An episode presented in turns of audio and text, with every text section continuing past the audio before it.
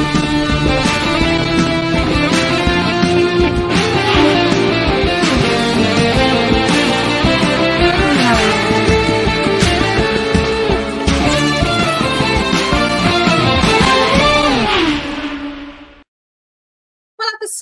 Tudo bem? Seja bem-vindo ao canal do Grande Prêmio. Eu sou Luana Marino e nós estamos aqui mais uma vez para uma edição do Paddock Sprint, esse programa nesse formato mais curtinho, enquanto as principais categorias do esporte a motor estão de férias, mas essas férias já estão acabando. Fevereiro a Fórmula 1 já volta com os testes coletivos lá no Bahrein tem também o início da temporada, também no circuito de Sakir, lá pegando finzinho de fevereiro, início de março, só que a Fórmula 1 já está o quê? Em ebulição. A gente nem começou a temporada e a Silly Season, que é aquele momento em que começam as especulações, começam os anúncios sobre as contratações das equipes, os pilotos, quem vai para qual equipe, quem é que vai formar o time para a temporada seguinte, né, 2024, claro, já está tudo certo, mas para 2025 essas especulações começam e eis que Ferrari e Mercedes resolveram adiantar um pouquinho os trabalhos e jogaram simplesmente a maior bomba, talvez, deste século no que diz respeito à Fórmula 1, que é a ida de Lewis Hamilton para a Ferrari, o Hamilton, que, embora tenha renovado o contrato com a Mercedes no ano passado até 2025, optou por acionar uma cláusula de saída e deixar a equipe de Brackley ao final desta temporada, unindo-se a Maranello a partir do ano que vem. Um dos movimentos mais surpreendentes da Fórmula 1, mas que já mexeu muito com esse grid, embora a gente ainda não tenha nenhum tipo de confirmação, além, claro, da saída do Hamilton e da ida dele para a Ferrari, a renovação do Charles Leclerc, mas muitas são as opções. A gente falou sobre as opções da Mercedes já em um paddock sprint, falamos muito sobre o futuro de Carlos Sainz também no programa de ontem, o que será desse futuro de Carlos Sainz, quais são as opções, foi justa essa demissão dele da Ferrari, mas a verdade é que a Fórmula 1 já vive o caos. Hamilton trouxe o caos para a Fórmula 1 e eu trago para esse programa Gabriel Curti, mais uma parceria aí comigo nesse final de semana, a gente nesses, nesses paddocks sprints para poder falar sobre essa bomba, esse assunto, porque rendeu muito, né? Mexeu na, mexeu na Mercedes, mexe muito na Ferrari, mexe com a vida do Sainz e mexe com a Fórmula 1, porque a gente tem uma temporada 2024 sem mudanças no regulamento, e assim também a gente espera para 2025, a grande mudança será em 2026. A gente tem uma Red Bull que começa a temporada franca favorita, porque assim foi no ano passado, após ter muito provavelmente atingido um teto de domínio que talvez não seja visto de novo na Fórmula 1. Muito difícil imaginar que isso vá se repetir, mas a gente tem essas duas principais equipes, é, principais adversárias da Red Bull, Ferrari e Mercedes um pouco abaladas. Eu acho que dá para dizer, Gá, que essas equipes elas mal entram em 2024, né? Mal começam é, 2024 um pouco abaladas. Então, para começar, queria te ouvir qual a sua impressão geral desse caos causado por Lewis Hamilton. Tudo bem, Gá? Como é que você está? Oi, Lu, tudo bem? Tudo bem com você? Tudo bem com a Carol nos bastidores? Pessoal de casa acompanhando mais uma edição é, do Paddock Sprint. É, edições especiais né, que a gente fez nesse, nesse final de semana todo, é, falando das possibilidades do Hamilton, do, da Mercedes primeiro para substituir o Hamilton, depois as possibilidades do Carlos Sainz para futuro, e agora culminando no que vai ser a temporada 2024, né? Porque é, a sensação que dá, Lu, e acho que é, é, o, é, o, grande temor que, que isso gerou no, no, anúncio do Hamilton é que a temporada 24 acabe se tornando um rito de passagem para a temporada 25. É, e se isso acontecer, vai ser muito ruim para a Fórmula 1, muito ruim mesmo. Porque a temporada 2024, sejamos francos, é, poucas vezes teve tão pouca expectativa por uma temporada como se tem para 2024. Isso antes já do anúncio do Hamilton, tá? Vamos pensar. Não é uma temporada de mudança de regulamento. Não é a última temporada antes da mudança do regulamento, que geralmente é aquele caos todo, porque tem um monte de gente que larga o projeto e pensa no futuro tal. Não é. Não mudou nada no grid de 23 para 24. Por que nenhuma equipe no final da temporada parecia ter o nível da Red Bull? Por que a gente imaginaria alguma coisa de 2024? Né? Quando, quando se dá essa notícia do Hamilton, isso impacta diretamente em Ferrari e Mercedes, que potencialmente são as grandes rivais da Red Bull. O grande temor é esse, Lu, que a temporada 24 se torne um rito de passagem.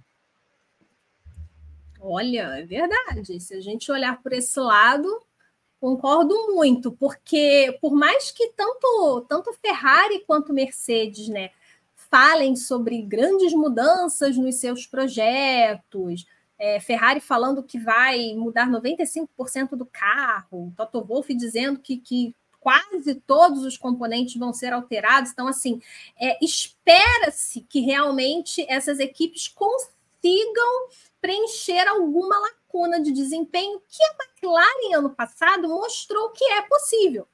A McLaren mostrou que é possível, mesmo com um regulamento estável, como o que a gente tem hoje na Fórmula 1, você preencher, de certa forma, essa lacuna de desempenho que a Red Bull colocou sobre todo o resto do grid, porque foi a Red Bull a equipe que melhor entendeu essa mudança de regulamento, esse retorno do efeito solo, ela conseguiu desenvolver um projeto e ela só aperfeiçoa um carro criado em 2022.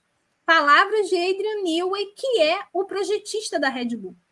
O que a gente vai ter é, esse ano com o RB20 nada mais é do que uma atualização, mais uma atualização do que a Red Bull criou lá atrás. Enquanto as adversárias diretas precisam recalcular rota, e agora a gente vê Ferrari e Mercedes tendo de lidar com essa torta de climão criada pelo Hamilton do lado da Mercedes, porque o Hamilton vai sair, o Toto Wolff fez o quê? Fez uma videochamada lá em Brackley, olha só, ele pediu para sair, eu tomei um café aqui com ele agora, ele falou que não quer mais, e eu até vi agora uma notícia, o pessoal perguntando se era primeiro de abril, porque é primeiro de fevereiro.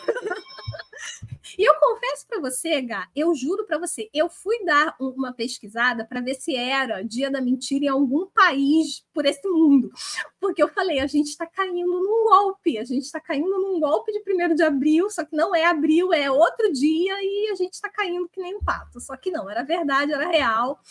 E dali a gente já percebe o clima que se instaura lá do, do lado da Mercedes. É, como gerenciar isso? Como que a Mercedes vai gerenciar esse esse pequeno esse pequeno clima chato que se forma lá, na sua opinião? Você acha que realmente vai ter clima chato? Você acha que, que fica uma situação chata para a Mercedes? Ô Lu, eu vou te falar, é óbvio que fica um clima chato e eu, eu tendo a imaginar que não há como se gerenciar uma situação dessas. Há como se minimizar né? Não vai ter um mecânico pisando no dedinho do Hamilton ali, de passagem, andando aí, dá um pisão, né? É, tal qual no, no horroroso Big Brother 22, quando Nayara Azevedo pisa no dedinho de Eliezer e agradece aos céus na sequência. É, não vai ter isso, eu espero. É, mas é, então você minimiza situações como essa, mas vai ter um climão, é impossível não ter. É impossível não ter. Assim, é, qualquer casamento que acabe, é, por, me, por mais que os caras, que as pessoas fiquem amigas, que seja em bom em comum acordo, fica um clima esquisito. É impossível não ficar. Né? Se não ficou, é porque o final da relação já estava esquisito. E aí é que a gente vai descobrir da, da Mercedes e do Hamilton. Se nada mudar, é porque a relação dos dois já estava muito esquisita. É, se mudar, é porque vai acabar. E é natural que as coisas aconteçam dessa forma. Né? Ninguém é, é gelado o suficiente para manter a mesma relação. Você tem que ser profissional. Todos ali vão ser profissionais, eu tenho certeza absoluta. Mas a relação, o contato, o calor humano, é, eu, eu, eu acho muito difícil. Assim. Uma coisa é se o Hamilton estivesse se aposentando. Aí seria Last Dance, aquela coisa, vai virar documentário, vai todo mundo né? Vamos dar esse título para ele se aposentar com recorde, não sei o quê. a outra é que ele está saindo para uma das grandes rivais da Mercedes, e aí é, é complicado. Assim. Para os dois lados vai ser muito complicado lidar. Assim. Olha, você falou uma coisa interessante. Eu vou pegar aí essa parte do, do Last Dance aí. Vamos, vamos fazer de tudo para ele ser campeão. Será que a Mercedes? É, eu não acredito muito nisso, mas a gente precisa considerar todas as hipóteses, né?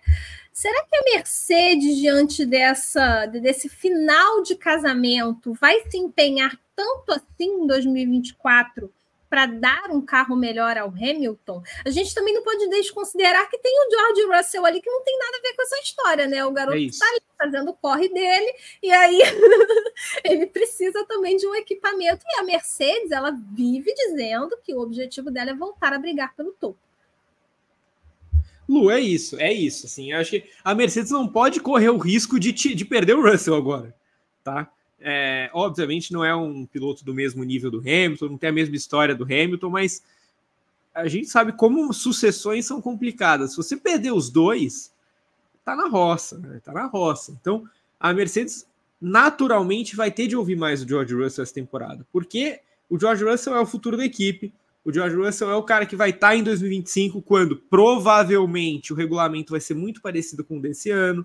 É, então, se a Mercedes quiser ter uma chance de fechar bem essa, essa era da Fórmula 1, essa era Red Bull da Fórmula 1, é, é, é, no Russell que ela vai ter de apostar. Eu acho que ela vai se empenhar no Hamilton, ela vai ouvir o Hamilton, mas já no ano passado a gente sabe que o Hamilton já não foi tão escutado assim. Isso foi um dos motivos do Hamilton ter ficado tão desagradado. É, a Mercedes ouviu mais o Russell do que o Hamilton na pré-temporada para seguir com o conceito infame do zero pod e tal. O Hamilton falou que por ele aquilo já teria sido abolido, e a Mercedes peitou, a Mercedes foi, continuou. Então, é, acho que ela vai ouvir mais o Russell naturalmente, mas ela não pode abdicar do Hamilton. Vai abrir mão de ter o Hamilton nessa temporada. Mas ele vai ter um papel que me parece muito mais de um segundo piloto do que de líder. Olha, Interessante que a gente pode, o desenho que a gente pode ter então para 2024, porque terá George Russell então esse cacife todo para liderar a Mercedes ainda com Hamilton ali, são questões que a gente vai começar a, a, a, a ver assim mais esclarecido a partir do momento que a temporada começar. De um Ô, lado, Lu, a gente. Sim, diga. Só, só para arredondar sobre Mercedes, antes de a gente mudar. É, você falou do cacife do Russell, né? É interessante o timing que isso acontece, porque se isso rolasse depois de 2022, talvez a sensação fosse outra, de ah, o Russell já foi muito bem esse ano, muito maduro, ótimos resultados. Teve lá um período um pouco mais abaixo, mas foi ele que venceu a corrida que, que estragou o domínio da Red Bull em Interlagos, foi ele que teve um ano mais forte que o Hamilton. Mas isso acontecendo em 24, é, é, tem outra, outro peso, porque o Russell vem de um ano muito ruim, né? Para os padrões dele, para os padrões Mercedes, então acho que isso também entra na equação. Como é que o Russell vai se recuperar desse ano a ponto de ser o líder da equipe? Verdade, concordo com você. E de um lado a gente tem é, o, a equipe rejeitada, e do outro lado a gente tem o piloto rejeitado, que é o Sainz. E tá lá Carlos Sainz que foi o preterido na, na dupla ali da, da Ferrari, para não, tem terceiro carro. Então alguém tinha que dançar, foi, foi o Sainz, né? Sobrou para o Carlos Sainz. Só que Carlos Sainz, no ano passado, se o George Russell não fez a, a melhor das temporadas, o Sainz, muito pelo contrário, foi um dos destaques da Ferrari em vários momentos. Foi dele a única vitória não Red Bull na temporada 2023 teve uma ótima performance ali no GP da Itália, oferecendo ao Verstappen uma resistência que até então ninguém tinha oferecido, brigando por um pódio como se fosse uma vitória até o fim, por entender o peso do que era você ser um piloto Ferrari correndo no GP da Itália. Então, assim, é, desse piloto, esse piloto que está de aviso prévio para 2024. E aí, da mesma forma como a gente acabou de, de fazer essa análise sobre a Mercedes, qual é o peso disso para a Ferrari ter um piloto que, sinceramente, será que esse piloto ele vai ter essa motivação para poder ajudar a Ferrari a buscar a Red Bull, sendo que ele foi o, chutado da equipe? É, para mim é o mesmo comentário inicial que eu fiz na, na história do, da Mercedes. Assim, a, a Ferrari e o Sainz podem tentar ser o máximo profissionais possíveis, possível, e vão ser né, o mais profissional possível. É, mas a relação não fica a mesma coisa. Né? A gente está falando de um funcionário que vai ficar um ano de aviso prévio. É um tempo muito longo né, para você absorver a notícia, para você aceitar o que está acontecendo, para você pensar nos próximos passos, para você pensar: uh, será que eu quero que essa equipe vá tão bem assim? Né? Muita coisa passar o diabinho na cabeça dele, né? O que, que vai estar tá pensando? É, e, e a relação dele com o Leclerc, eu tenho quase certeza que vai deteriorar muito esse ano justamente por saber que ele vai embora e que escolheram outro, né? É, então, eu, eu, eu, temo que para a Ferrari a relação entre os pilotos possa ser um fator nessa temporada. O Sainz não vai dever mais nada a ninguém, sabe? Por que, que ele vai continuar aceitando algumas coisas que até o ano passado ainda aconteciam em favor do Leclerc ali dentro? Né? Não estou dizendo que a Ferrari sabotava o Sainz, viu, gente? Pelo amor de Deus, jamais diria isso mas algumas escolhas da equipe é, eram mais voltadas ao que o Leclerc gostaria do que o Sainz gostaria, né? É, então, eu, eu, eu, temo pela relação dos dois, assim, acho que pode ser um fator para atrapalhar a Ferrari. Fora isso, tem toda a dinâmica de trabalho, né? A Ferrari vai conversar com o Sainz, vai acertar o carro do Sainz, mas ela não vai pegar feedbacks do Sainz pensando em evoluções do carro.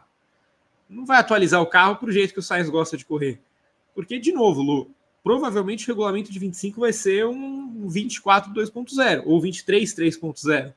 É... E aí a Ferrari vai, tá, vai, entrar em 25 com um carro com a cara do Carlos Sainz? Sem o Sainz? Não faz sentido.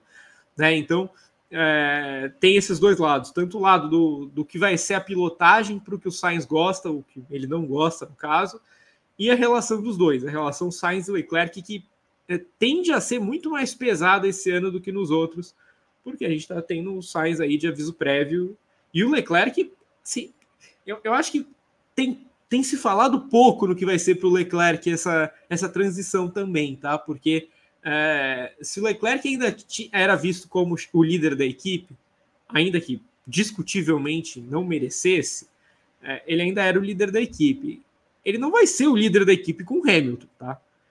Então, também estou interessado em ver o que vai ser do Leclerc daqui para frente, porque essa, essa contratação do Hamilton, Lu, ela, entre muitas coisas, ela também sinaliza que a Ferrari deixou de acreditar que o Leclerc vai ser o piloto que vai levar ela para o título. Porque se ela ainda acreditasse, ela não contrataria o Hamilton. Muito bem observado, muito bem observado. Inclusive, é, eu, eu, também eu tinha pensado um pouco nisso também. É, como, como isso chega para o Charles Leclerc. E a gente já teve provas é, que, em momentos de pressão e de decisão, o Leclerc não parece ser um cara que funciona muito bem. Então também tem isso aí a se observar. Como que o, é mais uma crise para a Ferrari gerenciar, né? É o piloto de aviso prévio e o, e o outro que, de certa forma, acabou de perder a confiança da equipe.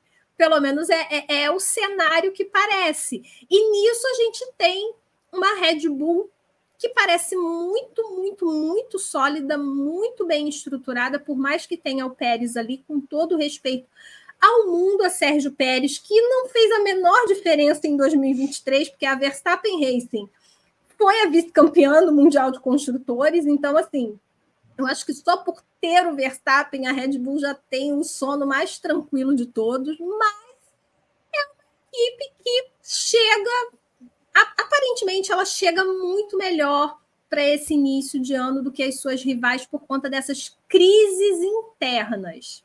Será que a gente vai ter mais um domínio da Red Bull, então, só por conta disso? Eu acho que não só por conta disso. Eu acho que a Red Bull seria naturalmente favorita e o tetra do Verstappen muito possível por muitas coisas, né? É, principalmente pela qualidade do carro e pelo jeito que a, que a, Red Bull funciona nos últimos anos, com tanta excelência. É, mas isso ajuda, isso ajuda. E acho também, Lu, até vou aproveitar eu acho que isso abre um leque também para a gente voltar a cogitar a McLaren como segunda força. Essa situação toda, a gente fala muito, obviamente, na Red Bull, Mas, cara, a McLaren no meio disso tudo, ela tá, teoricamente, ela tá tranquila. Ela acabou de renovar com acabou de renovar com o Norris. O Piastri tem contrato.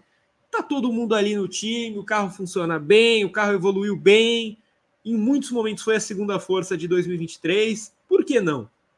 Né? Eu, eu, eu acho também que esse movimento acaba fazendo a, a McLaren sorrir de canto de boca, quietinha, fazendo o trabalho dela. Mas eu acho que se ela não desandar de 23 para 24, acho que a gente tende a ver a McLaren no pódio quase sempre, brigando por vitória às vezes, tal, talvez como principal rival de uma Red Bull que sim, Lu, é muito favorita. Verstappen é muito favorito a ser tetra esse ano. É, e vai ser também favorito no ano que vem, tá? Isso é óbvio. Mas para esse ano, o favoritismo está cada vez maior, cada vez mais gritante. Só para não deixar passar, uma última coisa que você falou sobre a perda de confiança Leclerc Ferrari. Eu acho que muito disso vem também de 2022, mais até do que de 23. É, e, e aí eu, eu traço um paralelo com o que aconteceu com o Vettel na Ferrari. Eu acho que o Vettel desapontou muito a Ferrari por não ter brigado pelo título em 17 e 18. Né? A Ferrari teve todos os deméritos do mundo ali também, é, mas o Vettel foi incapaz de manter aquela, aquela equipe brigando pelo título em 17 e 18, em que tinha condições de pelo menos alongar aquela briga. E aí acho que aquilo custou a passagem do Vettel nos anos seguintes. Já deixou o Vettel ali na, na, na mira da, da saída da Ferrari. E eu acho que 22 é o ano que causa isso para o Leclerc, porque a Ferrari saca o Vettel, aposta no Leclerc como novo líder da equipe, aposta suas fichas em que, tá, esse cara, esse jovem, vai ser ele que vai me levar ao título e não o Vettel, não o veterano, não o piloto consagrado. E aí chega 2022 e, óbvio, de novo, Ferrari despencou. Depois da diretiva da FIA, a Ferrari se deu muito mal. Mas o Leclerc tem a parcela de culpa dele, né? Ele bate em Imola, ele bate na França, é, ele perde totalmente contato com o Verstappen, que estava próximo da perfeição. Sim, verdade, concordo. É, muito do Leclerc, muito também dos erros da Ferrari, né? Corridas que a Ferrari poderia ter feito, assim, Verstappen largando no meio do pelotão e tendo Nossa, que fazer corrida de recuperação verdade. e a Ferrari errando em estratégia. o pneu duro da Ferrari. É. A gente, a gente é, teve é. muito isso em 2022. Bom, não tem como a gente não falar sobre a Fórmula 1 2024 e esse caos. É claro que o Hamilton é o causador desse caos, só que o Hamilton acabou, de certa forma, abafando uma notícia que a gente não pode deixar de citar que é a Fórmula 1 dando o não definitivo a Andretti pelo menos até 2028, insistindo na alegação de que a equipe não agrega valor, que ainda não, não tem esse valor. A gente sabe que existe uma parceria da Andretti com a GM, porém a GM só a partir de 2028, ela já falou sobre isso, que ela terá é, o seu motor para a Fórmula 1, já dentro desse novo regulamento. Então, digamos que a aprovação de fato está condicionada a isso. Agora, quando a gente olha para o argumento de agregar valor, e a gente teve nesse final de semana a Raiz abrindo a, a, os lançamentos, assim, de uma forma sem. sem assim, a Raiz é uma equipe que ela está ali, eu nem sei porquê. Porque se dissesse que é pelo dinheiro, a Raiz não tem dinheiro. A Raiz não teve dinheiro para fazer um evento de lançamento decente. Divulgou o release, mandou as fotos, fez um videozinho e só não teve uma entrevista com o chefe de equipe ali ao vivo, não teve nada. E, e também ninguém quer saber da Haas. Eu estou citando a Haas porque foi a primeira equipe a revelar o seu carro. E é uma equipe também com sede nos Estados Unidos. E a gente olha para a Andretti, que é uma equipe de muita tradição no automobilismo, principalmente no automobilismo americano. E ela recebe essa negativa, essa negativa da Fórmula 1. Que impacto também tem na Fórmula 1 2024 essa rejeição a Andretti. É, me parece óbvio, Lu, que a, a, Fórmula 1 não quer de jeito algum a 11 equipe, tá? É, é isso que está impedindo a Andretti de entrar no grid, é esse fator, porque nada mais explica. A Andretti é uma equipe que tem sucesso gigantesco na Indy, é uma equipe que já tem um sucesso grande na Fórmula E, é uma equipe que tem braços em várias categorias mundiais. É, se a Fórmula 1 colocasse como condição, eventualmente, para Andretti ter uma parceria na Fórmula 2, ela teria. Ela teria uma high-tech Andretti, sei lá, Campos Andretti, ela teria, óbvio que ela teria. Tá? É, então, não falta nada, tem um monte de sede, muito dinheiro, muito recurso, muito resultado. Falta boa vontade da Fórmula 1, né? É, e aí, no meio dessa queda de braço, Fórmula 1 e FIA, isso também atrapalha a Andretti. Em outros tempos seria muito mais tranquilo para ela entrar a partir do momento que a FIA falou: Ó, oh, tá liberado. Eu não imagino em outros tempos a Fórmula 1 falando: não tá liberado. Porque o que a FIA falava, a Fórmula 1 acatava. E hoje em dia não é mais assim. Né? Hoje a gente está no meio de uma briga muito severa entre FIA e Fórmula 1, em que o rompimento só não acontece porque eu não sei o que seria da Fórmula 1 sem a chancela de campeonato mundial, sem o guarda-chuva da FIA. Seriam os custos operacionais seriam muito grandes, né? Os, os acordos todos com os circuitos tal seriam muito difíceis de, ser de serem desfeitos. Então, isso tudo é, é o que não leva ao rompimento, mas todo o resto leva. Todo o resto levaria. Eu, eu fico muito triste, Lu, é, pela figura do Mário Andretti. Eu acho que nessa história toda, talvez seja o que me deixa mais triste, porque vamos supor que em 2028 a Fórmula 1 tenha boa vontade de aceitar Andretti. O Mário Andretti vai estar com 88 anos. É, é, ele é uma pessoa de idade já, ele é uma pessoa de idade bem avançada. A gente não sabe como é que ele vai estar em 2028. A gente espera que muito bem, que ele que siga ativo, mas ele vai estar bem velho, né? Então é, é, é triste, é triste ver isso, é triste, é triste ver uma figura como o Mário Andretti, campeão da categoria, é, tratado dessa forma. Né? É, Michael Andretti, outro piloto histórico, né? Na Fórmula 1 não foi bem, óbvio, mas é um piloto histórico do automobilismo americano, na Indy. O cara que comanda com tanta maestria esse projeto também foi deixado de lado. A própria GM foi deixada de lado nesse primeiro momento. Né? Lá na frente vamos ver, mas eles precisam continuar. Como é que será que essa notícia cai na GM? Pô, a gente vai ter que esperar quatro anos agora e se a gente não tiver, os caras dançaram. Né? Então, é, foi, foi bem pesada essa negativa. Acho que vai ter um burburinho grande ainda, principalmente vindo de fora da Fórmula 1, de fora para dentro. De dentro para fora, não. A, a, a aprovação para Andretti era muito pequena dentro do grid, justamente pela fatia do bolo não ser dividida em 11 pedaços. É, mas de fora para dentro, acho que vai ser um assunto recorrente, né? Foi abafado agora pelo Hamilton, mas em breve, muito em breve, ele vai voltar. E vai voltar porque ele merece voltar, ele tem que voltar. Acho que o, o exemplo da Haas que você deu é muito bom, Lu. Até vou pegar a frase do Ayo Komatsu, novo chefe da Haas hoje. Ficaria muito surpreso se a gente não começasse o ano em último ou perto disso. O que a gente acha de uma equipe dessas? Né? E, e, é, e, teve o argumento, perdão, é, e, e, só, só para completar, né? Que eles usam como argumento a da equipe ser competitiva. Ah, para ter uma equipe competitiva. A Haas é competitiva. O, o Lu, a Haas, em uma década de serviços prestados à Fórmula 1, ela uma vez ficou no top 7 do Mundial de Construtores. Uma vez ela ficou em quinto, foi aquele ano que ela virou a sensação da Fórmula 1 nos outros todos foi de oitavo para baixo. Nos últimos três anos, se eu não me engano, é, foram 45 pontos anotados pela raça, 47, por aí. Não foi muito além disso, que eles tiveram um ano sólido, entre aspas, em 22, péssimo em 23 e inominável em 21. É, então, e, e, e recentemente, em 2020, se eu não me engano, né? Foram dois pontos anotados. Então pode, pode estender, pode estender a conta aí. Nos últimos quatro anos foram menos de 50 pontos. É... Teria, teria, só de checar aqui, mas eu acho que também é, é dispensável isso, porque Não, foi, foi, eu acho isso. que só o Williams foi, foi, pior nesse, nesse período, porque realmente a Williams teve um período terrível, terrível, que conseguiu se recuperar esse ano por milagre, assim. Mas, mas foi, foi, o atuário revelado ao mundo. Ô, Lu, Lu, mas foi isso mesmo. São 52, mesmo, né? são 52 pontos nos últimos quatro anos. Porque em 2020 foi o ano da pandemia, por isso que eu, por isso que eu lembrava. Foram três pontos conquistados. Só uma vez o Magnussen foi aos pontos, só uma vez o Grosjean foi aos pontos. duas atuações heróicas, porque o carro era uma...